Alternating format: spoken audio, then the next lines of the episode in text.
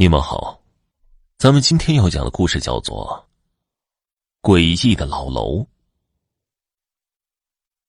张小冉在一家外贸公司上班，大公司待遇好，福利好，还有一个富二代男友，是众多同事、朋友甚至家人羡慕的对象。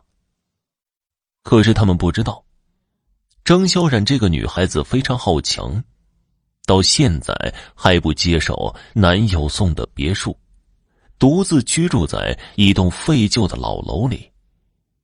老楼年久失修，外观看上去非常老旧，大约七八十年代修的房子，墙体发黄不说，还有裂痕，甚至被爬山虎包裹的严严实实。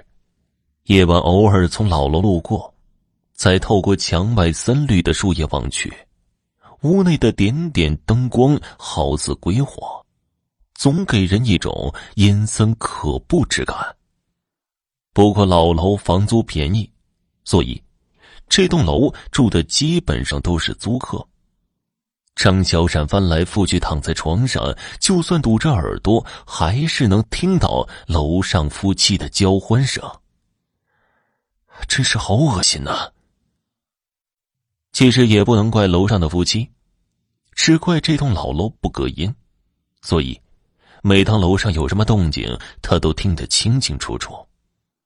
不过再怎么说，张小冉还是不想依靠富二代男友。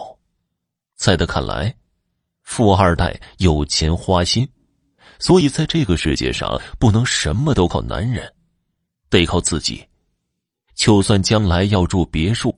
那也要用自己挣的钱。可是楼上的夫妻折腾的太久了，当张小冉以为夫妻两人快要静下来，却发现楼上又发出摔杯子的声音。原来楼上的夫妻又开始激烈的争吵。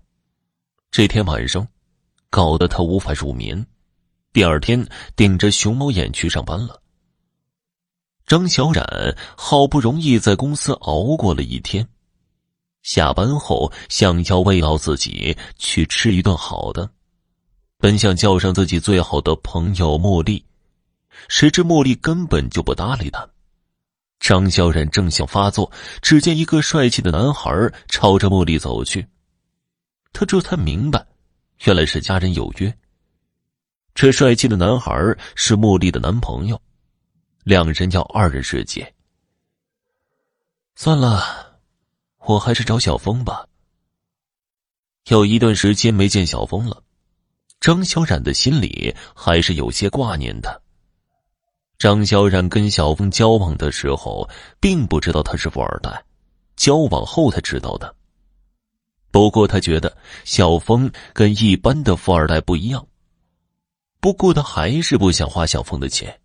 因为他骨子里一直好强，小峰在他老爸的地产公司上班，张小冉决定亲自去一趟地产公司，给他一个惊喜。算了，两人有一段时间没有见面了。当张小冉兴奋的来到小峰公司门外，却看到这样的一幕：小峰右手边挽着一位漂亮的时髦女郎。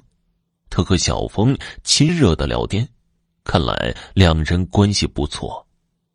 这一刻，张小冉泪流满面，而小峰完全无视他，和美女有说有笑从他身边经过。看来男人没一个好东西，富二代果然靠不住。好强的张小冉擦干眼泪，狠狠的瞪了小峰的背影，决定不再留恋他。可是回家后，他还是躺在床上抱着被子呜大哭一场。他还是无法忘记小峰。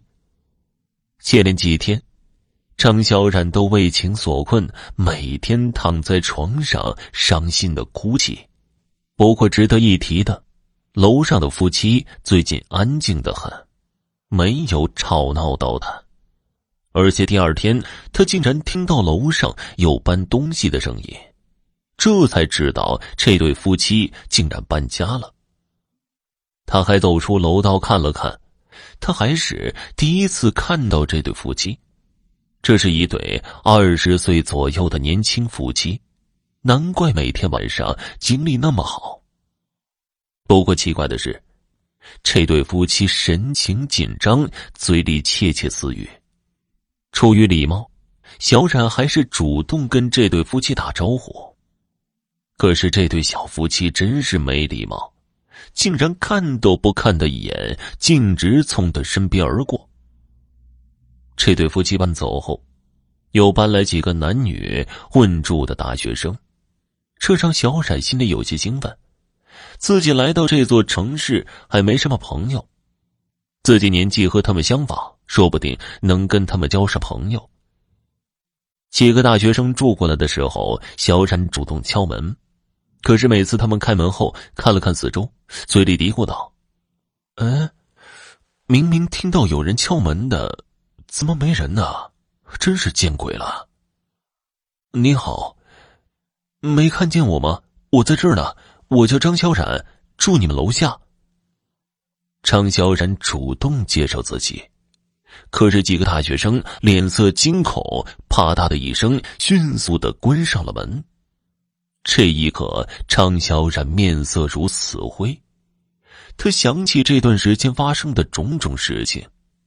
这段时间虽然他天天去公司上班，可是他没和任何一个人说过话。曾经，他还找过茉莉吃饭，茉莉完全没有听见。还有他的前男友小峰，好像也看不见他。还有刚才的大学生。这是怎么回事啊？难道我已经死了？张小冉摇了摇头，他觉得不太可能。他每天下班回来的时候，都会和楼下守门的大爷打招呼，时常还会和大爷聊上几句，偶尔大爷还会主动招呼他。想到这里，他脸色惨白，朝着楼下走去，想要找大爷问问清楚。正在此时，楼下站着几个老太太，纷纷的开始议论：“这老楼闹鬼呀，现在都租不出去了，真是闹心呐！”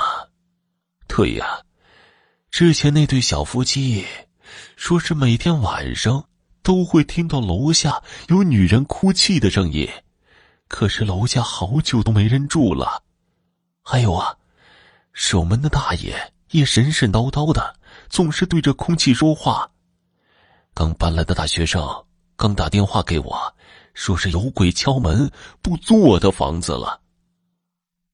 听到种种的事情，张小冉这才明白，原来自己已经死了，而楼下的大爷有阴阳眼，所以会看到他。而大爷和他聊天的时候，又恰好被别人看到，这才闹出一出出闹鬼的传闻。原来我自己就是鬼，我到底是怎么死的？小冉痛苦的抱着脑袋，想要记起发生的这一切，终于被他想起来了。原来之前小冉被公司裁员。又无情的被男友抛弃，由于小冉受不了重重打击，在房里上吊自杀了。正当小冉伤心至极，无形中听到父母悲痛欲绝的哭泣，还不断叫他的名字。这时候，前方出现一道白光，把前方的道路照亮。小冉也不明所以，因为越往白光走，父母的声音就越来越清晰。小冉也不知道走了多远，突然前方有一个悬崖，他竟然从悬崖上掉了下去。在他掉下去那一刻，他看到了自己。小冉，你醒了，你终于醒了，女儿啊，你怎么那么傻呀？